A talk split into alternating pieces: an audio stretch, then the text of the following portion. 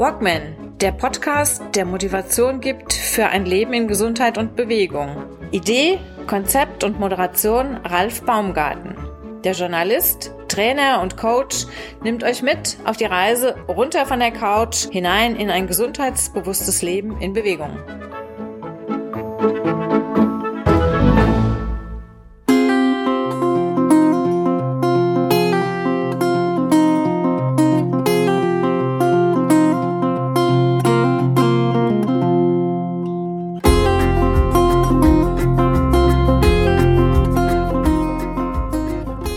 Jakobsweg auf dem Laufband Teil 4.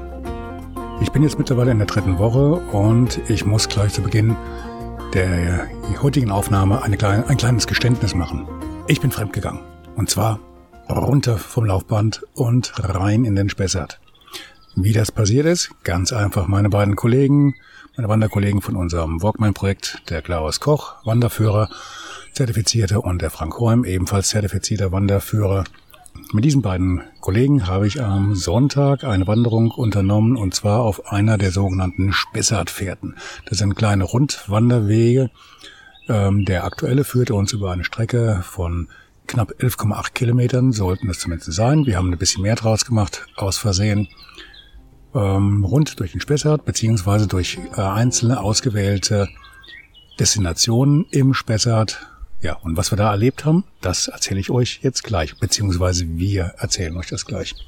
Gut, der Spessartbogen. Ich fange mal ganz vorne an. Was ist eigentlich der Spessartbogen? Der Spessart ähm, ist ein großes Waldgebiet, das größte, glaube ich, in Deutschland, das an Bayern grenzt. Hessen hat den kleinsten Teil, der größte Teil liegt in Bayern.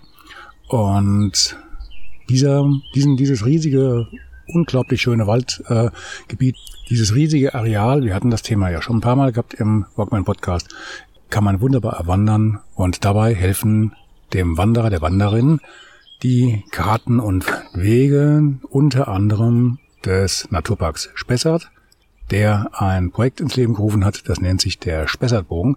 Das feiert mittlerweile sein fast zehnjähriges Bestehen und bedeutet, ich lese das mal so ein bisschen hier stichwortweise vor, Genusswandern auf knapp 90 Kilometern Gesamtstrecke, also 89,6 oder 0,8 oder irgend sowas in der Richtung, durch Wälder mit viel Blick auf offene Landschaften und das kann ich nur bestätigen mit einem teilweise wirklich phänomenalen Weitblick. Da ist wirklich, also diese, mir fällt die Kinnladerunde Faktor, der ist einfach, der ist bombastisch. Das Ganze auf alten Handels- und Kulturwegen, teilweise auch mal so ein bisschen ab von den etwas breiteren Pfaden, ähm, so ein bisschen richtig rein in die Natur. Also der Erlebnisfaktor ist sehr hoch. Kurz beschrieben, ein Gefühl, als sei man irgendwo im Allgäu oder im tiefsten Thüringer Wald war, das war zumindest für mich so die Erkenntnis nach der einen oder anderen Strecke, die wir jetzt gelaufen sind. Gut, was gibt es noch? Dieser, wenn ich gleich den ganzen Spesselbogen laufen will, an einem Tag oder in mehreren Tagen, gibt ja auch Experten, die es schon an einem Tag gepackt haben, der kann sich zum Beispiel auf die Spessart-Fährten wagen. Das ist eine ähm, Menge von mittlerweile zwei Dutzend knapp ausgewählten Strecken und die bedeuten Rundwandern im Spessart auf Etappen von 10 bis 16 Kilometern. Ich würde empfehlen, wer nicht so Richtung Barfuß oder Sandale unterwegs ist wie ich, auf jeden Fall festes Schuhwerk mitnehmen und ja, die Höhenmeter, die einen da erwarten, die sollte man auch vorher schon so ein bisschen im Blick haben, weil auf diese knapp zwölf Kilometer, die wir jetzt gerade hinter uns gebracht haben, kamen also noch knappe 400 Höhenmeter dazu. Das ist schon eine ganz schöne Strecke. Wenn man es nicht gewohnt ist, dann geht das ganz schön an die Substanz. C. Die Spessart-Spuren. Die Spessart-Spuren sind Spazierwege mit Wandercharakter. Gut. Lassen wir mal so stehen, Spazierwege.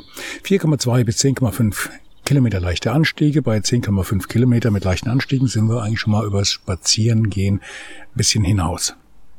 Aber es lohnt sich. Man sieht sehr viel. Also der Erlebnis- und Erholfaktor ist definitiv gegeben.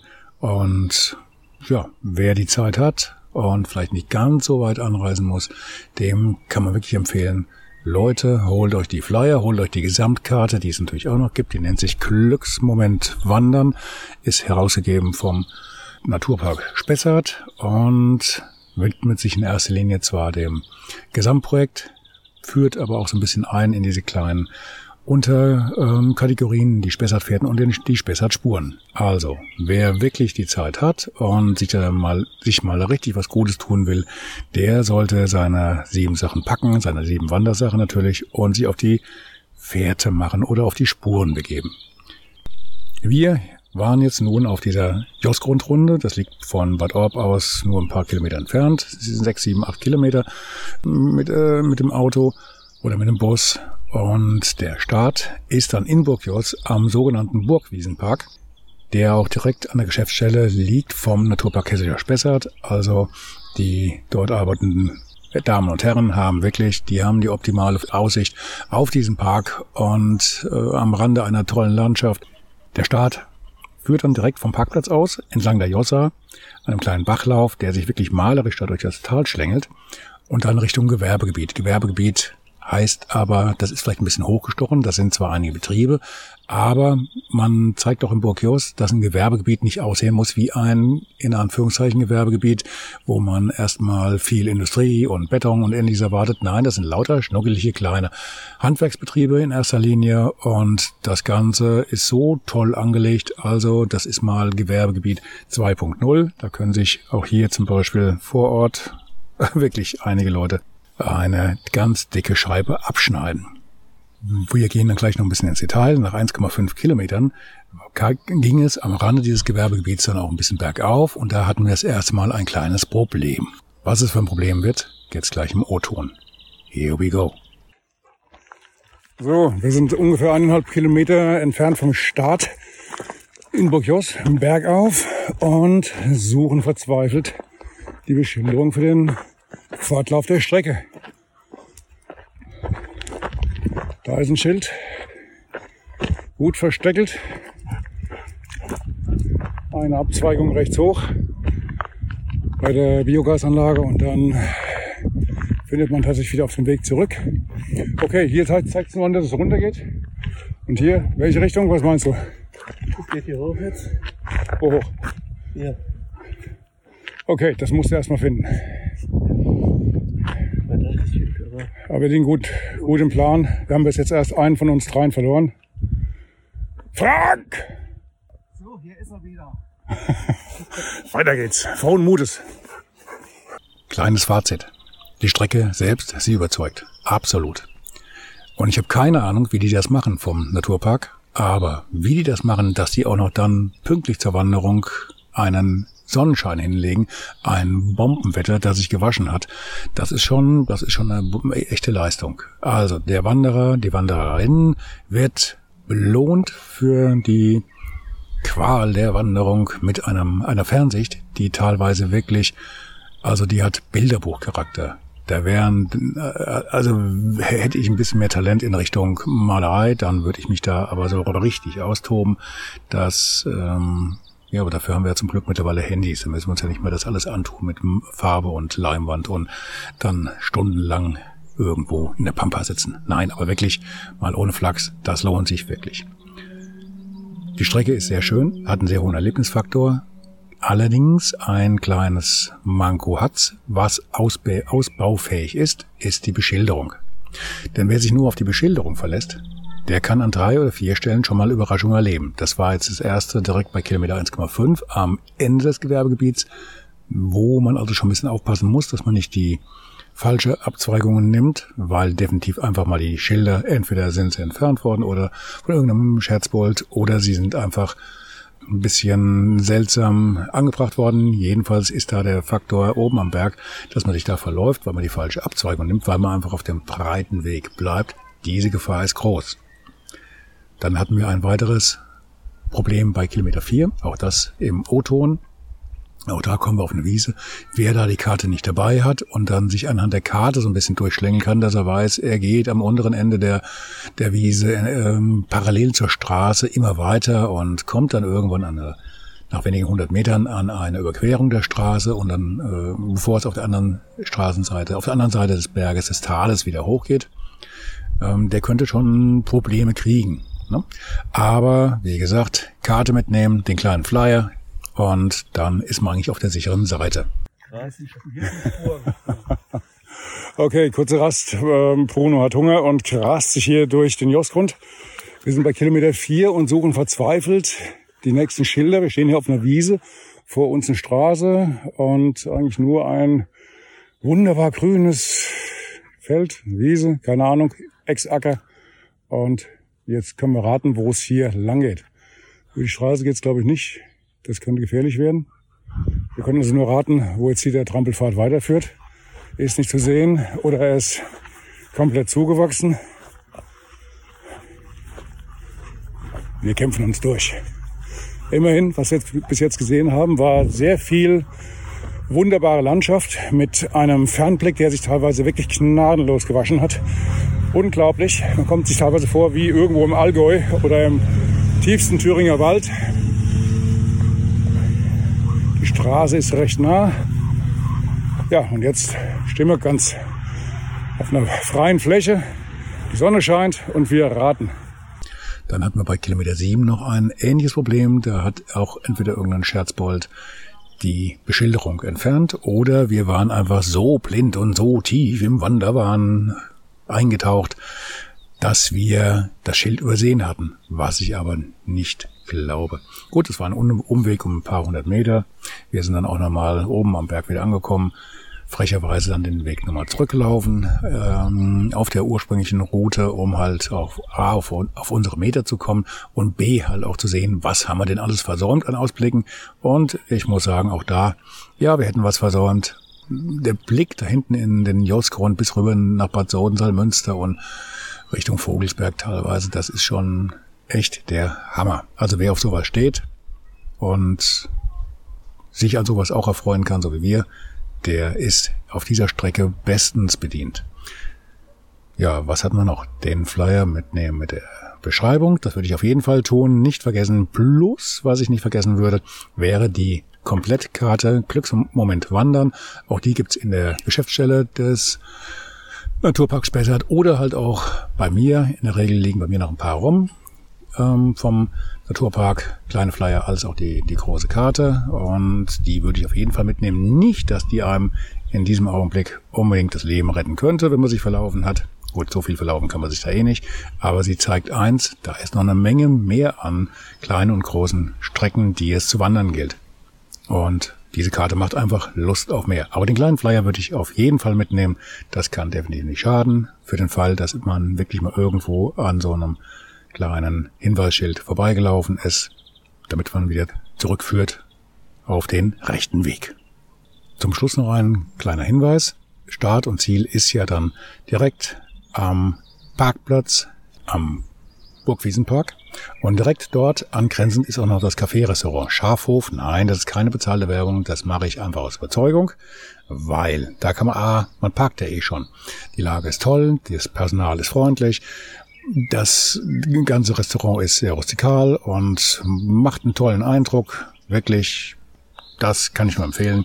Wer also nach der Wanderung sich nochmal stärken will bei Kaffee, Kuchen oder auch was deftigerem, der ist dort mit Sicherheit bestens aufgehoben. Tja, und das war's eigentlich.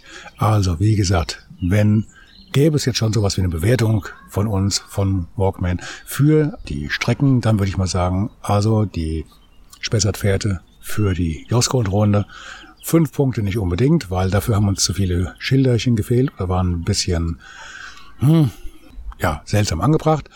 An manchen Stellen im Großen und Ganzen stimmt's. Aber ansonsten, ja, also so, ich sag mal, vier bis viereinhalb Punkte von fünf würde ich auf jeden Fall geben. Und es lohnt auf jeden Fall, sich diese Strecke mal anzuschauen. So, kurze Bilanz. Nach knapp zwölf Kilometern und einem kleinen Verlaufer mitten auf der Strecke oder nach hinten raus auf letztes Drittel ungefähr. Ne? Ja. Ähm, wir ziehen gerade mal eine kleine Bilanz. Wir hatten ja Schwierigkeiten oder Schwierigkeiten. Nicht ganz eindeutig war die Beschilderung bei ungefähr bei den Kilometern 1,7 plus minus 4 Kilometer und dann nochmal bei ungefähr 7 Kilometern, wo es den Berg dann hochging. Wie hieß diese diese Scheune oder diese Hütte, wo wir dann vorbeigelaufen sind? Weißt du das noch? also ungefähr bei Kilometer sieben, da hat jedenfalls dann, da war die äh, Beschilderung entweder nicht eindeutig oder ähm, hat gefehlt an der Stelle, weil da sind wir einen Berg hochgelaufen und hätten eigentlich noch eine Schleife mitnehmen sollen. Das haben wir erst gemerkt, als wir dann oben waren am Berg. Und ja, Klaus, Deine Bilanz von der Strecke, was meinst du? Super Strecke. Schön den Spessart gesehen von allen Seiten, den Vorspessart. Felder, Wiesen, Auen, super Landschaft, Natur völlig intakt. Ist auch toll, wie die das mit dem Wetter hingekriegt haben. Ne? Empfehlenswert. Klasse. Absolut, ne? Ja. War eine schöne Strecke, hat Höhenmeter. Müssen wir mal, müssen wir nach hinten raus mal gucken, wie viele Höhenmeter das ungefähr waren. Ich schätze mal so, alles in allem 200, 250 Höhenmeter waren es bestimmt, oder? Geschätzt? Ja. Kommt, kommt schon. 300. Ja, doch. Ich glaube sogar noch mehr. Ich würde sagen 400 und. Auf die, auf die knapp 12 Kilometer, ne? Genau. Kann man empfehlen? Top, empfehlenswert. Zu jeder Zeit zum Wandern. Wunderbar. Also, liebe Leute, ab in Josgrund. Das lohnt sich. Josgrund lohnt sich. Bis dann, Klaus. Mach's gut, Ralf. Tschüss.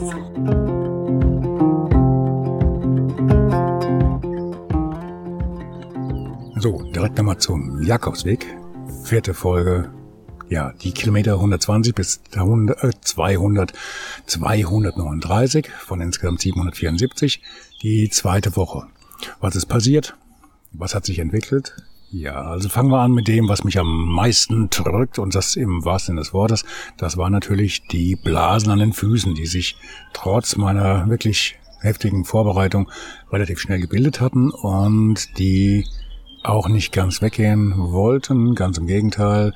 So in der ersten Woche, da gab's dann so, so Doppel- und Dreifachdecker, eine Blase bei der nächsten und dann noch einer und und und und das Ganze noch aufgeplatzt und ja, bot schon einen sehr, sehr deftigen Anblick für diejenigen, die sich sowas ganz gerne mal bildlich vorstellen wollen. Bilder schicke ich davon keine, weil, ja, ich will euch ja nicht das Abendessen vermiesen, aber das sah schon ausbaufähig aus. Das hat sich alles gegeben. Die Füße sind wesentlich stabiler geworden. Die Fußsohle ist wesentlich fester geworden. Der Puls geht weiter runter. Er stabilisiert sich, geht weiter runter. Also die Belastung insgesamt beim bei meinen jeweils zweimal eineinhalb Stunden pro Tag auf dem Laufband. Ähm, das steckt der Körper von zu Mal besser weg. Das ist wirklich heftig geworden. Deutliche Unterschiede habe ich dabei bei den Läufen morgens um 6 Uhr als auch abends um 18 Uhr festgestellt. Das kann natürlich an ein paar Eckpunkten liegen, wie zum Beispiel der Temperatur. Wenn ich morgens ähm, aufs Laufband gehe und dann meine Kilometer abspul, also wie gesagt jeweils eineinhalb Stunden gleich neun Kilometer, neun Kilometer morgens, neun Kilometer abends, 18 am Tag. Dann habe ich morgens teilweise in den letzten Tagen schon Temperaturen gehabt, die lagen gut unter 10 Grad. Das ist ja noch recht schattig, aber man ist ja nach zwei, drei, vier Minuten auch so ein bisschen auf Touren gekommen und dann stört es auch nicht mehr. Abends, weil es halt ein Vorder ist, weil da die Sonne richtig fett draufknallt, habe ich hier schon bei Außentemperaturen um die 30 Grad habe ich unterm Vordach locker 40 Grad. Also jetzt gleich, ich werde jetzt so eine Viertelstunde, 20 Minuten, werde ich auch jetzt aufs Laufband steigen für meine heutige Abendeinheit. Und ich habe eben schon mal aufs Thermometer geguckt, das waren knappe 41 Grad. So in Kopfhöhe. Das heißt, das wird schon eine recht schweißtreibende Angelegenheit und ich habe auch festgestellt, dass ich jetzt auch zum Beispiel so ein bisschen auf meinen, mein Laufwerk, sage ich jetzt mal, ähm, auswirkt. Abends barfuß tut mir definitiv nicht so gut wie zum Beispiel morgens. Abends laufe ich dann lieber mit Sandalen. Und da kommen wir auch gleich dann schon zu den Unterschieden zwischen dem Barfußlaufen, dem Laufen in Laufsocken, als auch in den Laufsandalen. Also das sind keine, das sind keine äh, normalen Sandalen, mit denen man mal zum Shopping geht und die, ach wie toll aussehen, sondern das sind Sandalen, die man nehmen kann, um mit denen oder die man verwendet, um mit denen dann wirklich äh, zu joggen, lange zu wandern oder halt auch mal ähm, ja einen Wettkampf zu bestreiten. Das geht mit diesen Sandalen hervorragend. Voraussetzung, man weiß, was man für ein Wetter hat, man weiß, was für eine Bindung gebraucht wird. Man stellt das vorher wirklich akkurat ein, dann hängen diese Sandalen wie eine zweite Haut, am Fuß und man kann also da richtig Gas geben, beziehungsweise auch richtig lange durchhalten. Das klingt erstmal spinnert, aber wer es probiert hat, der wird davon überzeugt sein. Das kann ich euch nur versprechen. Ich gehe jetzt auch nicht groß auf die Modelle ein, die ich da genommen habe. Ähm, ein Versuchsmodell habe ich, das werde ich in nächsten, der nächsten Folge mal vorstellen. Und dann noch ein altes Gerät von mir.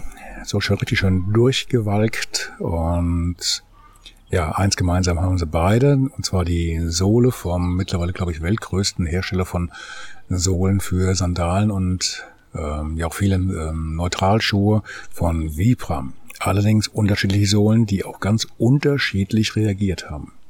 Was sich bei mir zuerst herausgestellt hat, die Laufsocken sind zwar bequem für die Regeneration und beim Wandern, auch im Wald, sehr, sehr erstaunlich, wenn man da über, über Stock und Steinen geht, äh, auch mal in eine Pfütze reintritt und so weiter. Man bekommt keinen nassen Fuß. Ähm, man hat so ein Mittelding zwischen Barfußlaufen und Laufen mit einem Schuh mit einer relativ dünnen Sohle. Man kriegt also relativ viel auch von dem mit, was so am Fuß sich da tut, was im Unter was man von Untergrund hat.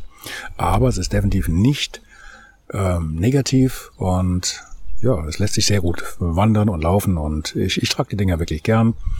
Man muss allerdings ein bisschen auf die Größe achten. Das sind ähm, unbe unbezahlte Werbung. Das sind Modelle der Firma Skinners. Ich habe die von der Generation 1.0, also von der 2.0 in verschiedenen Größen, weil ich einfach mal gucken wollte, was reagiert wie.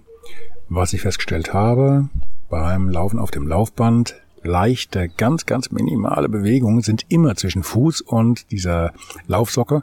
Und das fördert bei den langen Einheiten, gerade wenn der Fuß schon ein bisschen gelitten hat und vielleicht ein bisschen, ein äh, bisschen weicher ist, weil der Tag lang war oder man ist vorher durch viel Wasser gekommen, was weiß ich was, dann ist die Gefahr oder die Möglichkeit, dass man sich durch die Laufsocken vielleicht dann doch eine Blase wieder zuzieht, die ist etwas höher.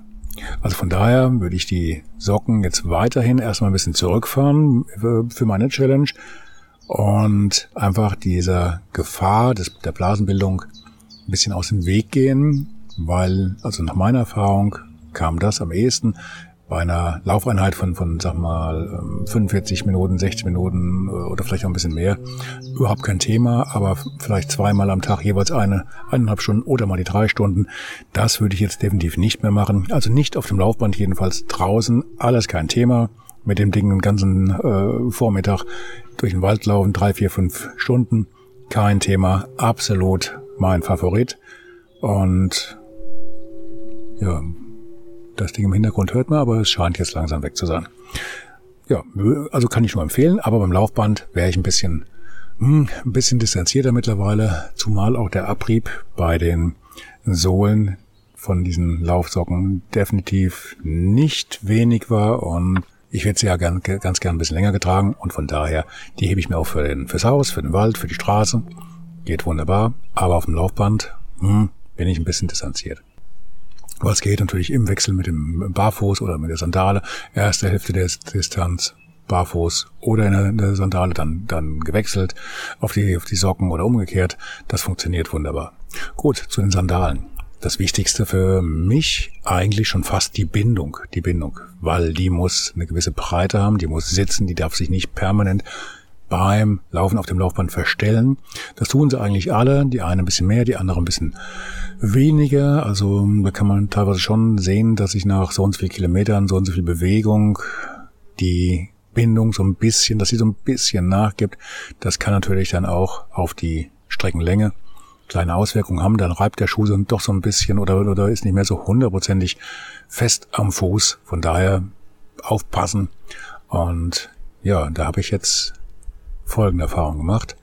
Beide Modelle, die ich jetzt zum Beispiel hatte, haben eine Vibram-Sohle. Meine Shamas, ich muss mal genau gucken, was das für ein Modell war. Man weiß das immer ähm, bis zu Beginn der Aufnahme und dann zack ist das natürlich alles wieder gelöscht. Also, dies sind Modelle der Firma Shama, ein relativ neues, mit einer Vibram-Sohle, die allerdings ähm, sich im Vergleich mit der alten Sohle, die mehr so einen Cross-Charakter hat, etwas mehr auch abgenutzt hat.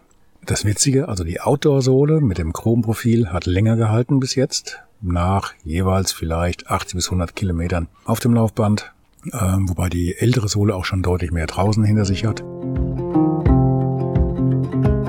So, nachdem jetzt ein Tele Telefonat dazwischen geklatscht ist, ähm, versuche ich nochmal reinzusteigen. Also die grobe Sohle für Outdoor hat sich deutlich besser geschlagen als die Sohle für Indoor und für die Straße, die nach knapp ja, 80 bis 100 Kilometern deutlich mehr Abnutzung aufzuweisen hat als die heftige Outdoor-Sohle mit dem, mit dem ganz groben Profil. Das ist ganz, eigentlich ganz witzig. Da habe ich eher mit dem, mit dem äh, anderen gegen, äh, mit dem gegenteiligen Ergebnis gerechnet. Aber es ist, wie es ist. Laufen tue ich auf ähm, der Shamma-Sohle, also Shamma Vibram, deutlich besser. Die liegt irgendwie ein bisschen, ja, ein bisschen besser am Fuß. Vielleicht auch, weil sie in dem Augenblick ein bisschen dünner ist. Dafür halt vielleicht nicht unbedingt fürs Laufband. Ja, in erster Linie würde ich die nicht nehmen. Ich würde dann wirklich auf eine Sohle gehen, die ein bisschen gröber ist. Vielleicht einfach gröber gleich stabiler. Gummi auf Gummi hat wahrscheinlich außer, außer mir oder vor mir noch keiner probiert aber es scheint zu funktionieren. Mittlerweile sind 35 Prozent der Strecke und 277 Kilometer erledigt. Körperlich fühle ich mich weiterhin fit, auch wenn ich mich heute witzigerweise beim Rasenmähen am linken Fuß ein bisschen verletzt habe. Mal gucken, wie ich das auf die Reihe kriege. Aber insgesamt bin ich körperlich sehr fit und das Einzige, was mich so ein bisschen stört, ist so dieses zunehmende Wattebauschgefühl im rechten Knie. Dann hatte ich nochmal jetzt eine Untersuchung innerhalb der Küppelsmühle, die mich da so ein bisschen begleiten. Das hat ja der eine oder andere Hörer wahrscheinlich mitbekommen aus den ersten Folgen und hatte da ein Gespräch mit meiner Ernährungsberaterin, der Frau Maisgeier. Das lief eigentlich auch sehr positiv, weil für mich auch die Frage im Raum stand, wie ist es denn eigentlich mit meiner vegetarisch-veganen Ernährung? bekomme ich da meine ganzen Nährstoffe, die ich eigentlich brauche, um eine solche Strecke zu bestehen. Wie gesagt, drei Stunden am Tag und das auch unter etwas deftigeren Bedingungen, weil halt die Temperaturen, also zumindest abends, doch ganz schön zusetzen. Und das Ergebnis war wirklich top. Also für mich eine tolle Bestätigung dessen, dass es auch ohne Fleisch und Co. geht, beziehungsweise Milchprodukte und Tierleid. Aber das wird nochmal in einer der weiteren Episoden ein Thema werden. Und bevor jetzt mein Mikro noch mehr anfängt zu knacken aus irgendeinem mir nicht erfindlichen, äh, nachvollziehbaren Grund, sage ich jetzt mal Ciao. Danke fürs Zuhören. Danke fürs Begleiten und passt auf euch auf. Ich mach's auch. Ciao, ciao. Tschüss. Thank you.